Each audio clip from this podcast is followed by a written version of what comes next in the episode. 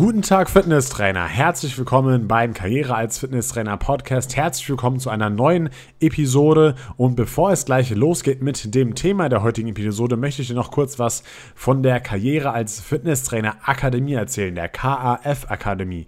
Das ist meine eigene Akademie, die ich gegründet habe und wir bieten eine B-Lizenz an. Ja, das bedeutet, wenn du noch keine B-Lizenz hast und du Fitnesstrainer werden möchtest, dann ist das wirklich perfekt für dich, weil es viele, viele Vorteile gibt, die wir bei der Ausbildung integriert haben und die du hast, wenn du diese Ausbildung absolvierst. Und ich möchte dir heute mal einen Vorteil kurz verraten und das ist folgender. Und zwar habe ich die Erfahrung gemacht, bei anderen Akademien ist das Skript meistens richtig, richtig lang und es wird nicht alles im Unterricht erklärt oder es gibt nicht für jedes Thema im Skript wirklich auch Videos, wo man wirklich alles erklärt bekommt und dann kann es natürlich sein, dass es irgendein Thema gibt und äh, das liest du vielleicht im Skript, hast es aber trotzdem nicht verstanden und keiner erklärt es dir wirklich im Präsenzunterricht oder per Video und das wollten wir eben in, bei der B-Lizenz der der KF-Akademie vermeiden. Und deswegen haben wir für jedes Thema, welches im Skript vorhanden ist, ein extra Video gemacht. Ja? Das bedeutet, es gibt kein einziges Thema, was ich dir nicht in einem leicht verständlichen Video erkläre. Ja? Und das bedeutet, dass du einfach dich sehr, sehr, sehr leicht tun wirst, den B-Lizenz-Stoff, den ich dort eben zur Verfügung stelle, eben zu verstehen, weil wirklich halt wirklich alles erklärt wird und wir nichts auslassen. Dann dauert das Ganze natürlich ein bisschen länger, bis man sich die ganzen Videos angesehen hat. Aber ich persönlich bin der Meinung, als Absolvent einer B-Lizenz möchte möchte man ja wirklich alles verstehen, ja, und dann lieber schaue ich dann lieber ein paar mehr Videos und brauche etwas länger für die B-Lizenz, aber verstehe eben alles und lerne auch richtig, richtig viel beim Absolvieren der Ausbildung, als dass ich nur wenige Videos habe und ich dann am Ende verwirrt bin und mir alles im Skript eben selber aneignen muss. Ja, also das ist mal so ein Vorteil von der KAF-Akademie. Du kannst noch andere Vorteile dir anschauen auf kaf-akademie.de. Dort kannst du gerne mal vorbeischauen und ich würde aber sagen, jetzt geht es mal richtig los mit dem heutigen Thema. Und zwar soll es heute mal um das Thema Herz und Herzmuskelentzündung gehen. Das bedeutet, wir haben heute so eine kleine Mischung aus zwei bekannten Themengebieten, nämlich einmal aus dem Thema, Themenbereich B-Lizenz, ja, und einmal aus dem Themenbereich medizinisches Fitnesstraining. Wie ist der heutige Podcast aufgebaut? Ich werde zuerst einmal etwas über, das, über den Aufbau des Herzens erzählen, ja, was eben wichtig ist für die B-Lizenz, ganz klar, ja. Herz ist ein großes Themengebiet der Physiologie und ähm, da gehört das Ganze natürlich dazu, dass du die grundsätzlichen, grundsätzlichen Aufbau vom Herzen kennst, um zum Beispiel auch solche Sachen zu verstehen verstehen wie Systole, Diastole oder Bluthochdruck oder Herz-Kreislauf-Erkrankungen und so weiter und so fort. Da musst du natürlich wissen, wie ist das Herz überhaupt erstmal aufgebaut. Im zweiten Teil geht es dann darum, was ist eine Herzmuskelentzündung, ja, warum tritt das auf, wenn man zum Beispiel krank trainiert, ja, was passiert da im Herzen genau bei einer Herzmuskelentzündung, weil man, ich habe den Begriff auch schon oft gehört, aber wusste bis vor kurzem auch nicht so ganz genau, okay, was passiert genau wirklich im Herzen ähm, und was ist überhaupt so gefährlich an dieser Herzmuskelentzündung. Ja, das klären wir im zweiten Teil und drittens äh, klären wir natürlich auch ein paar praktische Fragen. Ihr wisst ja, ich bin ein Fan von Praxistipps und praktischen Dingen und deswegen deswegen klären wir so praktische Fragen, die vielleicht im Fitnessstudio aufkommen. Darf man mit Krankheit trainieren? Wenn ja, mit welcher Krankheit darf man trainieren? Mit welchen Krankheiten sollte man lieber nicht trainieren? Was kann ich da meinen Kunden empfehlen? Und vor allem, wie gehe ich im Personal Training damit um, wenn, wenn zum Beispiel mein Klient krank ist, ja? Das ist natürlich jetzt ein kleiner Interessenskonflikt. Ja, man möchte natürlich die Personal Training Stunde geben, um natürlich Geld zu verdienen, aber wir wollen natürlich auch nicht Geld verdienen, indem wir den Kunden schaden, ja? Ähm, aber da habe ich auch eine ganz coole Lösung für dich, was du da tun kannst, wenn dein Klient krank ist. Und ich würde sagen, wir fangen jetzt direkt mal an nach der Gliederung hier mit Punkt 1 und zwar den Aufbau des Herzens. Und hier würde ich dir empfehlen, wenn du gerade irgendwie unterwegs bist oder sowas und du bist jetzt nicht gerade am Autofahren, ja, du hörst es bestimmt gerade hier über dein Smartphone, dann hol einfach mal kurz dein Smartphone raus, google einfach mal kurz Aufbau Herz und dann kannst du das an einem Bild ein bisschen besser mitverfolgen. Ja, man kann dir natürlich über einen Podcast nicht so gut Bilder vermitteln, ähm, aber wenn du das dir selber anschaust auf dem Smartphone, dann ist es nochmal einfacher zu verstehen und kannst du dir das besser vorstellen. Also erstmal grundsätzliches zum Herzen. Ja, das Herz oder auf Lateinisch auch Core, also nicht Core der äh, Rumpfbereich, sondern einfach nur C-O-R, ja, spielt natürlich eine zentrale Rolle im Herz-Kreislauf-System, ja, und äh, sichert einfach die Bereitstellung von Blut im gesamten Körper. Das bedeutet, das Herz sorgt dafür, dass der ganze Körper über Blut bekommt und dass das Blut an die Stelle kommt, wo es auch hin soll. Ja? Man unterscheidet jetzt hier beim Herzen die Herzbasis und die Herzspitze. Und hier ist interessant, dass die Herzbasis wirklich genau im Zentrum des Brustkorbs ist. Ja? Man geht ja mal davon aus, Herz ist auf der linken Seite, ja, aber nein, die, die Herzbasis ist wirklich im Zentrum des Brustkorbs, genauer eben im Mittelfellraum vor der Speiseröhre. Die Speiseröhre ist ja auch komplett in der Mitte.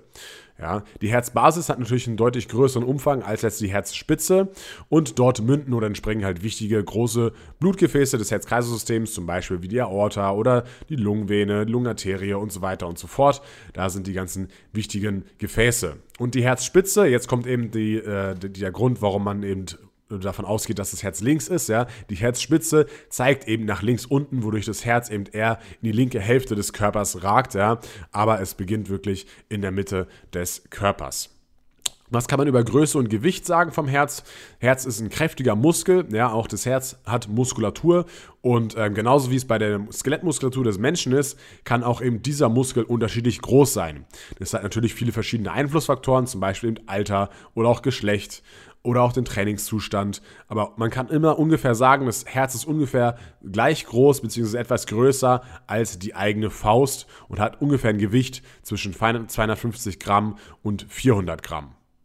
Des Weiteren kann man über das Herz sagen, dass es eben ein Hohlorgan ist. Das bedeutet, ein Hohlorgan ist immer ein Hohlraum und dieser Hohlraum ist eben von großen Muskeln umgeben. Ja, dieser Muskel heißt hier Myokard. Ja, da kommen wir aber später noch drauf zurück und der ist eben doch wichtig, äh, wenn es ums Thema Herzmuskelentzündung geht. Grundsätzlich können wir jetzt das Herz in die linke und die rechte Herzhälfte unterteilen. Und hier mal noch kurz ein Praxistipp, ja. Die Bezeichnungen links und rechts äh, sind immer, wenn es um das Herz geht, geht immer von der Person aus, die das Herz in sich trägt und nicht von der Person, die auf das Herz blickt. Ja, das bedeutet, wenn man links und rechts meint, immer äh, von der Person ausgehen, die das Herz gerade in sich trägt. Ja, äh, jede, äh, wir haben eine linke und rechte Herzhälfte und jede Hälfte davon hat eben einen Vorhof, zu Latein Atrium und, einen, und eine Herzkammer und das bedeutet Ventrikel. Ähm, diese beiden ähm, Hälften werden eben durch eine Herzscheidewand, das Septum, getrennt. Ja, und ähm, die dicke Wand aus Muskelgewebe zwischen den Herzkammern, das ist eben die Herzscheidewand und äh, die wird aber in Richtung Vorhof immer ein bisschen dünner, weil sie äh, bei den Herzkammern eben, ja, weil die Herzkammern einfach größer sind und dort auch mehr Muskulatur ist. Ja? Also die Herzscheidewand trennt die beiden Herzhälften voneinander. Welche Aufgabe haben jetzt die Vorhöfe? Und zwar die Vorhöfe nehmen das Blut aus den Venen aus und dienen sozusagen als Zwischenspeicher, bevor sie äh, zwischen den Herzschlägen an die Kammern eben abgegeben werden. Ja, und damit das Blut nur in die vorhergesehene Richtung fließt, gibt es eben bestimmte Klappen im Herzen. Das bedeutet einmal die Vorhöfe und die Kammern werden durch bestimmte Herzklappen getrennt und aber auch die Kammern und die nachfolgenden Blutgefäße, zum Beispiel die Aorta. Ja, die werden, da wird auch zwischen Herz und Kammer eine Klappe. Es ist auch eben eine Klappe vorhanden vorhanden. Und es gibt eben Sägeklappen und Taschenklappen. Wir haben zwei Sägeklappen eben zwischen den beiden Vorhöfen und Kammern. Und eben zur Kammer hin ja, sind alle Segel der beiden Klappen mit dünnen Sehnenfäden über die Papillarmuskeln an der inneren Wand der Herzkammer befestigt. Das müsst ihr euch so vorstellen. Wir haben zuerst den Vorhof, dann gibt es eben diese Segelklappen, an der Rückseite der Segelklappen zur Kammer hin eben, ja, sind diese Muskeln und diese Muskeln ziehen dann in die innere Wand der Herzkammer sozusagen rein und ähm, das hat den Sinn dafür, dazu, dass eben die Segelklappen bei Kontraktion des Herzens geschlossen bleiben. Ja, wenn das Herz kontrahiert, dann wirft das Herz ja Blut aus dem Herzen raus, ja, in den Körperkreislauf, in den Lungenkreislauf und da müssen die Segelklappen zu sein. Ja, äh, weil die Vorhöfe füllen sich eben während dieser Phase schon mit neuem Blut und dann müssen die Segelklappen zu sein, ja, damit eben das Blut nicht aus den Vorhöfen wieder in die Herzkammern gelangt und erstmal das ganze Blut in den Herzkammern rausgepumpt werden kann.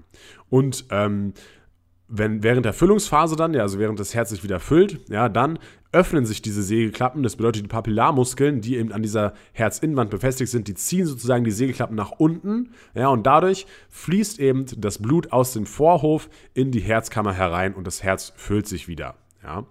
Die Taschenklappen, die Taschenklappen sind eben zwischen den Herzkammern und den großen Blutgefäßen. Zum Beispiel die Aortenklappe habe ich gerade schon erwähnt, die ist eben zwischen der linken Kammer und der Aorta und die Pulmonalklappe ist zwischen der rechten Kammer und der Lungenarterie. Und äh, die bestehen aus drei gleichen Teilen, die in der Mitte aufeinandertreffen. Und bei der Kontraktion des Herzens, also bei der Systole, ja, da öffnen sich eben diese Klappen und das Blut kann aus, den, aus der Herzkammer in die Arterien gepumpt werden. Ja, am Ende dieser Auswurfphase, da ist der Druck in den Arterien, also zum Beispiel in der Aorta, wesentlich größer als jetzt in der Herzkammer. Das bedeutet, die Taschenklappen schließen sich wieder, sie verhindern den Rückfluss des Blutes wieder ins Herzen zurück, dass, sodass das Blut eben außerhalb des Herzens bleibt. Und während der ganzen Füllungsphase der Diastole, ja, da sind die Taschenklappen auch die ganze Zeit geschlossen. Ja, so viel zu den Taschen- und Sägeklappen und jetzt schauen wir uns nochmal den Herzbeutel und die Herzwände ein bisschen genauer an. Und zwar der Herzbeutel, der umschließt das Herz bis eben auf die Stellen, wo eben Venen oder Arterien mit dem Herz verbunden sind und da logischerweise Blut rein oder rausfließt. Ja. Äh, dieser Herzbeutel, der besteht eben aus einem Epikard, das ist das innere Blatt des Herzbeutels, das auch schon zum Herzen gehört, und einem Perikard, das ist das äußere Blatt. Und das äußere, dieses Perikard bildet eben die äußere Schicht dieses Herzbeutels und das Perikard ist verbunden mit dem Lungenfell, dem Zwerchfell und der Speiseröhre, also schon den umliegenden Strukturen, die eben um das Herz drumherum sind. Und das Epikard ist, gilt eben als äußerste Schicht des Herzens. Und zwischen diesem Epikard und diesem Perikard ist eine Perikardhöhle und dort ist Flüssigkeit drin. Und das ist dafür da, dass eben das Herz bei einer Kontraktion nicht eben an den umgebenden Strukturen, wie zum Beispiel Zwerchfell oder Speiseröhre oder sowas, reibt ja, und schön an dem Perikard gleiten kann. Das müsst ihr euch vorstellen, ähnlich wie bei Knochen und Knorpel. Ja? Äh, äh, Knochen und Knochen ist einmal Perikard und äh, äh, und Epikard und der Knorpel bzw. die Synovialflüssigkeit dazwischen ist eben diese Perikardhöhle und da kann es dann schön aneinander gleiten und schön aneinander reiben. Ja? Äh, nur, dass ihr euch das besser vorstellen könnt. Die nächste innere Schicht nach dem Epikard ist der Myokard. Und der Myokard, das ist eben der kräftige Herzmuskel mit der quergestreiften Herzmuskulatur. Ja, der macht eben die größte Arbeit im Herzen. Ja, deswegen ist das auch die, der größte oder die dickste Schicht dieser ganzen Herz, dieses ganzen Herzbeutels und der ganzen Herzwand. Ja. Und ähm, im Bereich der Herzkammern ist dieser Muskel auch wirklich am dicksten, da er hier ja auch am stärksten sein muss, weil er hier mit voller Kraft das ganze Blut in den Körper oder Lungenkreislauf pumpen muss.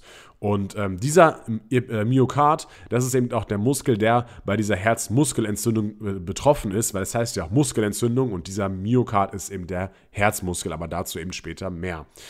Die linke Herzkammer, ja, die, den Blut, die das Blut in den Körperkreislauf transportiert, ähm, die hat eine noch viel, viel dickere Myokardschicht als die rechte Herzkammer, die das Blut in den Lungenkreislauf transportiert, weil der Körperkreislauf ist natürlich viel größer als der Lungenkreislauf und deswegen ist die Myokardschicht hier bis zu 11 mm dick, also über 1 cm. Ja, und bei der rechten Herzkammer ist das Ganze nur 4 mm dick, weil eben der Lungenkreislauf längst nicht so groß ist wie der Körperkreislauf. Dann die nächste innere Schicht nach dem Myokard ist das Endokard und das überzieht eben den kompletten Innenraum, überzieht die Sehnenfäden und überzieht die Sägeklappen und dieser dient einfach dazu, dass die innerste Schicht, wo wirklich das Blut äh, hinkommt, ja, besonders glatt und gleitfähig ist, damit das Blut eben ungehindert und ohne großen Strömungswiderstand fließen und gleiten kann. So, nun weißt du über den groben Aufbau des Herzens Bescheid. Wenn dich das Thema noch weiter interessiert, dann schau einfach mal bei YouTube vorbei. Dort habe ich auch schon ein Video über den Aufbau des Herzens gemacht. Und da kannst du das Ganze natürlich noch ein bisschen besser verstehen, weil du auch gleich visuell siehst, äh, worauf ich zeige und was dort gemeint ist. Ja. Ähm, so, und jetzt kommen wir zum zweiten Teil dieses heutigen Podcasts und zwar zum Thema Herzmuskelentzündung. Ja, Herzmuskelentzündung zu Latein heißt das Myokarditis. Ja, und wir klären jetzt eben alles über die Herzmuskelentzündung auf. Was ist das überhaupt genau? Ähm, wie entsteht das? Warum entsteht es, wenn man äh, krank ist und trainiert dabei? Ähm, wie behandelt man das? Und ähm, ja, was sind so Symptome davon und was ist eigentlich das Gefährliche daran? Also gut aufpassen, ähm, ist für dich als Fitnesstrainer auf jeden Fall interessant. Also erstmal grundsätzliches zum, äh, zur, zum Thema Herzmuskelentzündung. Ja, das ist eben eine er wirklich ernste Erkrankung, ja, und es ist eben oft in Folge von grippalen Infekten, also wenn man eben krank war.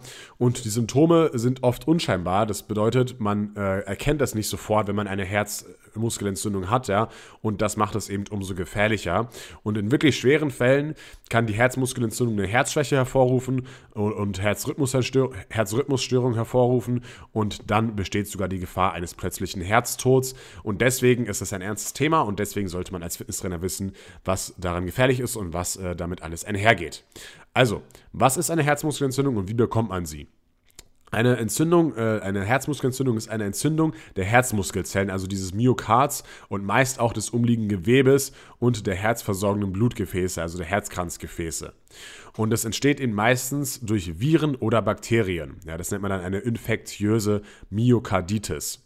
So, und äh, wie, äh, warum ist es so? Warum entsteht es vor allem, wenn man eben ähm, eine, eine, krank ist und dann Sport macht, ja, also wenn man zum Beispiel krank ist und zum Beispiel Fieber hat, ja, dann ist dieses Fieber ja meistens durch irgendwelche Viren oder Bakterien verursacht worden. So, und wenn man jetzt mit dieser Krankheit, mit Fieber oder sowas oder auch vielleicht nur mit, äh, mit geringeren Symptomen trainiert, ja, aber trotzdem schon diese Virus, diese, diese Viren im Körper hat, ja, dann führt eben Sport dazu, dass sich diese Viren im Körper verteilen. Und diese Viren oder Bakterien, die gelangen dann eben zum Herzen, ja, und führt, das führt eben dazu, diese Viren führen eben dann dazu, dass eben dieser Herzmuskel, äh, der Myokard, sich dann entzündet, ja. Und das führt entweder direkt am Herzen zu der Entzündung, aber die Viren können auch im Rahmen des Viruseffekts äh, Infektes auf das Herzgewebe übergehen und verursachen so eben eine begleitende Entzündung des Herzens. Ja, und dann hat man eben diese Herzmuskelentzündung. Und was ist jetzt das Schlimme an dieser Herzmuskelentzündung? Ja, ähm, kann ich auch kurz erklären. Und zwar, das Herz das hat einen Taktgeber. Ja, und der liegt am rechten Vorhof und der nennt sich Sinusknoten. Und der Sinusknoten, das ist eben ein dichtes Netzwerk spezialisierter Herzmuskelzellen und Nervenzellen.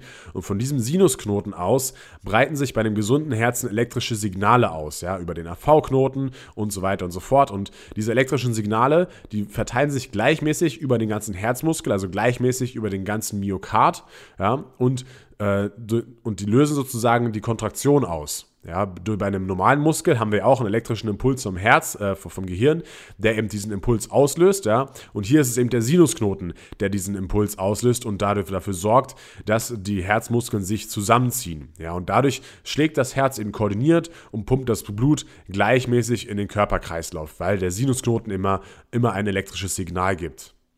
So, und bei einer, und bei einer Herzmuskelentzündung ja, entstehen zum Beispiel ent, äh, zusätzliche elektrische Signale oder die Weiterleitung wird eben verzögert. Und manchmal werden die Impulse sogar überhaupt gar nicht vom Vorhof auf die Kammern übertragen. Und das bedeutet, der normale Herzrhythmus, der ist halt einfach gestört.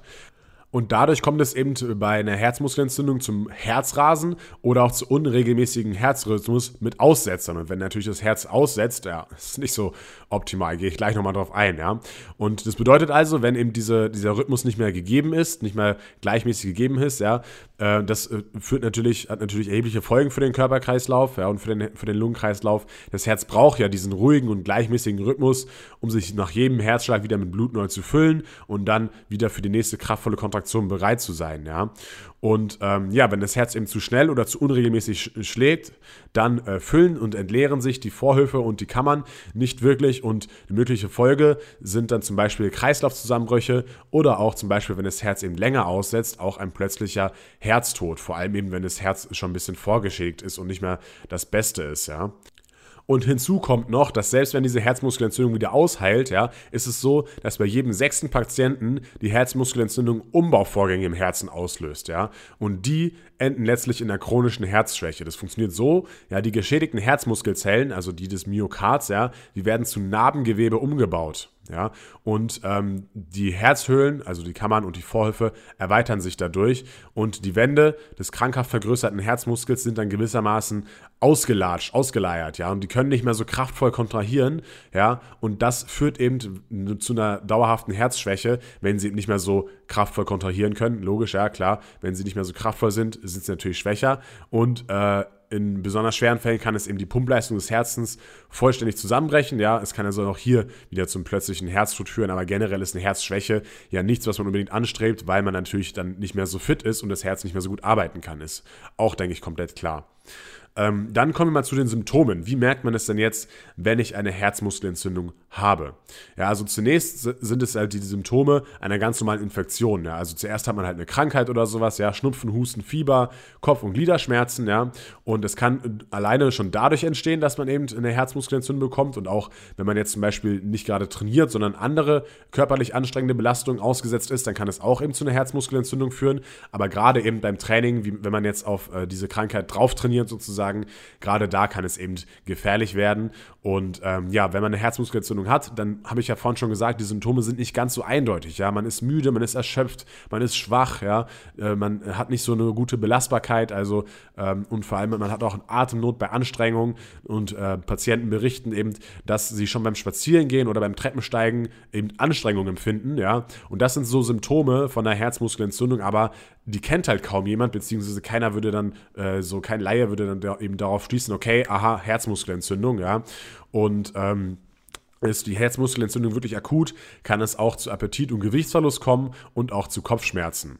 Ja, und wenn du eben dich mit Kunden im Fitnessstudio unterhältst und die eben diese Symptome berichten, ja, und gerade erst eine Krankheit oder sowas hatten, dann müssen bei dir die Alarmglocken läuten und du sollst ihn sofort zum Arzt schicken. Der schickt es, der Arzt, der Hausarzt schickt ihn dann bestimmt weiter zum Kardiologen. Ja, und das muss auf jeden Fall untersucht werden, ähm, denn wir kommen gleich noch auf die Behandlung zu sprechen. Ja, das muss auf jeden Fall behandelt werden und man muss auf jeden Fall äh, darauf achten, nicht, dass es eben wirklich zum Herztod kommt. Was noch so ein Kriterium ist von einem Symptom einer Herzmuskelentzündung ist, dass man eben äh, mein, sein Herz ja bei normal, man normalerweise nicht spürt. Also wenn ich jetzt hier da sitze und das hier für euch einspreche, dann spüre ich nicht die ganze Zeit mein Herz. Aber bei einer Herzmuskelentzündung habe ich eben dieses vermehrte Herzklopfen und das ist auch noch so ein Symptom. Ja. Viele haben auch noch so ein enge Gefühl in der Brust ähm, und ja, fühlen sich einfach halt so eingeengt. Ja. Vielleicht hattet ihr das auch schon mal, ich hatte das auf jeden Fall auch schon mal. Und ähm, ja, das ist auch noch ein weiteres Symptom. So, wenn man jetzt eine Herzmuskelentzündung hat, wie sollte das Ganze behandelt werden? Das richtet sich natürlich immer ein bisschen nach dem Auslöser und nach den Symptomen, ja. Und, aber generell gilt natürlich auf jeden Fall schonen. Ja? Jegliche Anstrengung vermeiden und komplett schonen. Auch zum Beispiel schwere Haushaltsarbeiten oder sowas sollten nicht gemacht werden, denn wenn man so eine Herzmuskelentzündung hat und dann sogar nochmal mehr Belastung drauf gibt, ja, das kann dann eben lebenslange Schäden am Herzmuskel und an den Herzklappen hinterlassen und das ist natürlich nicht das Ziel und man sollte sich auf jeden Fall schonen. Ja? Man sollte natürlich auch die Grunderkrankung behandeln, also wenn man jetzt zum Beispiel eine Grippe hatte, dann sollte man natürlich diese Grippe versuchen wegzubekommen erstmal ähm, und wenn es wirklich eine schwere schwere Herzmuskelentzündung ist, ja, dann wird man sogar teilweise auf, auf Intensivstationen behandelt. Ähm, dort muss, muss, dann der Puls überwacht werden und muss die Herzaktivität überwacht werden, äh, die Sauerstoffsättigung, Blutdruck und alles muss äh, kontinuierlich überwacht werden. Und ähm, ja, es gibt durchaus Fälle von Herzmuskelentzündungen, wo eben jemand dann eine Woche erstmal im Krankenhaus liegt und da die ganze Zeit eben überwacht werden muss. Das bedeutet, man sieht hier halt, damit ist auf jeden Fall nicht zu, spaß, zu spaßen eben, wenn diese akute Phase der Herzmuskelentzündung vorbei ist, ja, dann sollte man sich auch noch nicht überanstrengen und der Arzt sollte eben entscheiden, wann eben so eine Vollbelastung wieder möglich ist, ja. Und wenn eben Anzeichen einer Herzschwäche bestehen, ähm, bleibt der Patient auch erstmal arbeitsunfähig, ja. Denn wenn er sich zu schnell belastet, riskiert er erstens eben einen Rückfall und zweitens eben bleibende Schäden. Und diese Belastung, die muss ja nicht unbedingt immer körperlich sein, die kann ja auch psychisch sein, ja. Wenn ich psychisch sehr belastet bin, habe ich auch einen erhöhten Puls und so weiter und so fort. Und deswegen kann es eben sein, wenn wirklich äh, Anzeichen an von der Herzschwäche da sind, dass der Patient eben erstmal weiter krankgeschrieben wird. Die häufigsten Erreger für die infektiöse Herzmuskelentzündung sind natürlich Viren und für diesen Fall gibt es in der Regel eben keine Medikamente. Hier ist eben hauptsächlich die Bettruhe, das muss man sozusagen auskurieren. Und ähm, wie sehen die Heilungschancen bei einer Herzmuskelentzündung aus? Bei konsequenter Schonung ist der Krankheitsverlauf und äh, die Heilungschancen bestehen sind eigentlich ganz gut. Ja. In über 80% der Fällen heilt die Herzmuskelentzündung eigentlich wieder aus, ohne bleibende Schäden. Ja, vor allem eben, wenn die Herzmuskelentzündung durch so einen Virus verursacht wurde. Wie lange dauert es, bis so eine Herzmuskelentzündung durchschnittlich wieder weg ist? Ja, durchschnittlich so acht Wo äh, sechs Wochen, aber es hängt natürlich auch vom Ausmaß der Herzmuskelentzündung ab und vom allgemeinen Trainingszustand der Person bzw. vom allgemeinen Zustand der Person. Ähm, man kann eben schwer sagen, wann die Herzmuskelentzündung komplett abgeheilt ist. Ja, wenn man sich fit fühlt, sollte man nochmal einige Wochen schonen und Anstrengungen vermeiden und dann ähm, sollte man wieder Gas geben und dann kann man wieder normal Sport machen und sich normal belasten. So, das war es jetzt alles zum Thema Herzmuskelentzündung. Und jetzt habe ich euch ja noch versprochen, ein paar Praxistipps zu geben, ein paar Tipps für die Praxis, um so praxisrelevante Fragen im Fitnessstudio zu klären. Darf ich jetzt bei Krankheit trainieren? Ja oder nein? Bei welcher Krankheit darf ich nicht trainieren? Und so weiter und so fort. Also, wie schaut's aus? Training bei Krankheit. Ihr habt natürlich jetzt schon im Podcast hier mitbekommen, dass eben durch Krankheit diese Herzmuskelentzündung entstehen kann und deswegen sollte man grundsätzlich bei Krankheit eigentlich nicht trainieren. Ja. Das Einzige, wo es meinetwegen erlaubt ist, ist eben leichter Schnupfen. Ja, wenn man wirklich leichten Schnupfen hat, ohne jegliche sonstige Erscheinung, also ohne Husten, ohne Kopfschmerzen, ohne irgendwie ja, äh, sonstige Schmerzen oder sowas, dann kann man trainieren. Das habe ich auch schon gemacht und da ist auch nichts passiert. Ja. Ähm, man kann aber auch aussetzen und, ähm, und das nächste Mal einfach wieder weiter trainieren und erstmal diesen Schnupfen sogar ausheilen.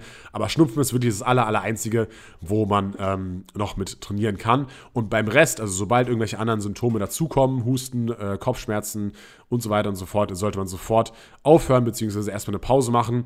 Und ähm, es sprechen auch noch mehrere Gründe dagegen als bloß die reine Herzmuskelentzündung. Ja, also man muss nicht erst eine Herzmuskelentzündung bekommen, dass es eben einen Grund dagegen dafür gibt. Ja? Ähm, wenn man nämlich krank ist, ja, dann kann man ja diese, die Leistung, die man sonst abruft, sowieso nicht abrufen. Und wir wollen ja im Training eben immer eine, eine stetige Leistungsverbesserung äh, äh, verzeichnen. Und wenn wir das sowieso nicht schaffen aufgrund dieser Krankheit, ja, dann braucht man auch nicht unbedingt trainieren. Und was noch hinzukommt, ist, dass der Körper ja zum Auskurieren dieser Krankheit das Immunsystem braucht. Ja, der Körper muss sich ge genau darauf konzentrieren, auf das Auskurieren der Krankheit und nicht eben auf andere Prozesse im Körper. Wenn wir jetzt trainieren, dann ist das ja auch Stress für den Körper. Das Leistungsniveau ist ja nach dem Training auch erstmal heruntergefahren und dann finden verschiedene Aufbauprozesse im Körper statt, ja, äh, Proteinbiosynthese und so weiter und so fort. Äh, der Körper wurde aus dem Gleichgewicht geholt und passt sich dann darauf an. Ja, aber der Körper soll sich jetzt nicht auf äh, Belastung anpassen oder, oder ähm, Muskulatur aufbauen oder sowas. Der soll die Krankheit erstmal loswerden. Und das, dafür braucht der Körper eben genug Energie und das Immunsystem soll sich erstmal darauf konzentrieren und nicht eben auf die Aufprozesse, Aufbauprozesse im Körper. Und natürlich äh, ein weiterer Grund gegen eben äh, Krankheit bei äh, Training bei Krankheit ist natürlich die Herzmuskelentzündung. Das haben wir jetzt hier auf, ausführlich erklärt. Wann sollte man das Training wieder aufnehmen dürfen, wenn man eben krank war? Und zwar ähm, ist hier die Empfehlung, dass man eben schon ein paar Tage noch wartet, nachdem keine Symptome mehr da sind. Man fühlt sich ja nach einer Grippe meistens noch ein bisschen länger schnapp, aber äh, schlapp, hat aber jetzt nicht direkte Kopfschmerzen oder sowas. Und ähm, ja, das kann, kann eben immer noch sein, dass man eben kein Fieber mehr hat oder keine Kopfschmerzen hat, aber der Körper eben noch nicht vollständig regeneriert ist oder dass noch einige Restviren sozusagen äh, da sind. Das bedeutet, man sollte eben noch zwei Tage wirklich komplett äh, sich gut fühlen und dann kann man wieder mit dem Training starten. Weil wenn, wenn, wenn man sich, wenn man wirklich noch eben Symptome im Körper hat, beziehungsweise wenn wirklich noch Viren da sind, dann kann es natürlich den Krankheitsverlauf wieder negativ beeinflussen. Dann kann sich das Ganze noch weiter in die Länge ziehen und das will man ja auch nicht. Das bedeutet, hier könnt ihr euren Kunden auf jeden Fall zur Vernunft raten. Ja? So, dann äh, wollten wir noch die Fra Frage klären, wie macht man das im Personal Training? Wenn du jetzt ein Personal Trainer bist und dein Kunde ist krank, wie gehst du damit um? Ja, du möchtest ja eigentlich natürlich die Personal Training Stunde geben, so verdienst du ja auch dein täglich Brot, aber du willst natürlich auch nicht dem Kunden irgendwie schaden oder sowas. Und ähm, hier kommt es halt ganz drauf an, wie, wie krank der Kunde halt wirklich ist, ja. Ist er wirklich so krank, dass er bettlägerig ist oder dass er halt einfach nur ins Bett gehört und Fieber hat? Na dann natürlich äh, kein Training, ist klar. Aber wenn der Kunde jetzt nur ein bisschen Schnupfen hat oder ein bisschen Kopfschmerzen oder sowas, ja, ähm, dann kannst du mit ihm natürlich auch ein paar andere Sachen machen als jetzt hartes Training. Du kannst ein paar Mobility-Übungen machen, du kannst ein paar Entspannungsübungen machen. Wenn du irgendwie einen Raum bei dir im Fitnessstudio zur Verfügung hast, der irgendwie ruhig ist, kannst du ein bisschen Entspannungsmusik äh, auflegen und vielleicht auch massieren, wenn du das kannst, ja. Ähm, oder einfach so ein paar entspannende Sachen machen. Ähm, das äh, wird dem Kunden auf jeden Fall gut tun. Der ganze Körper fährt runter, der Kreislauf fährt runter ähm, und und diese Erholung und diese, diese gegönnte Ruhe ist natürlich auch gut, wenn man dann ähm, oder auch positiv für den Krankheitsverlauf, ja. Ähm, ja, das würde ich dir empfehlen bei, äh, bei einem Personal Training, ja.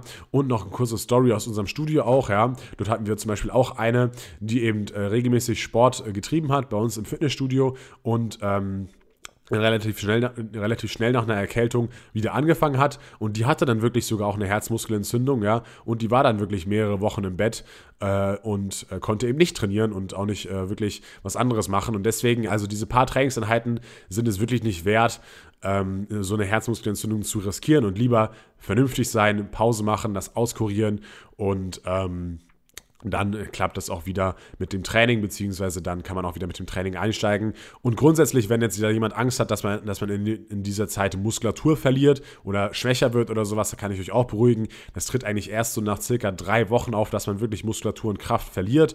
Äh, man verliert natürlich erstmal Wasser, man sieht natürlich anders aus im Spiegel, aber wenn man dann wieder das Training aufnimmt, dann geht das sehr schnell, dass man wieder so aussieht wie davor.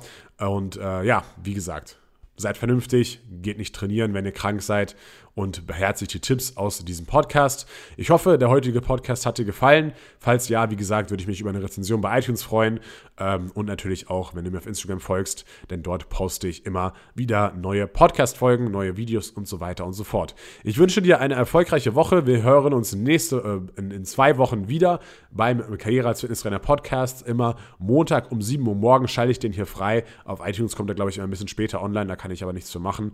Ähm, ja, aber generell Montag gibt es den neuen Podcast. Und ähm, ja, ich wünsche dir eine erfolgreiche Woche. Bis zum nächsten Mal. Dein Team Kinal C, Karriere als Fitnesstrainer und ciao.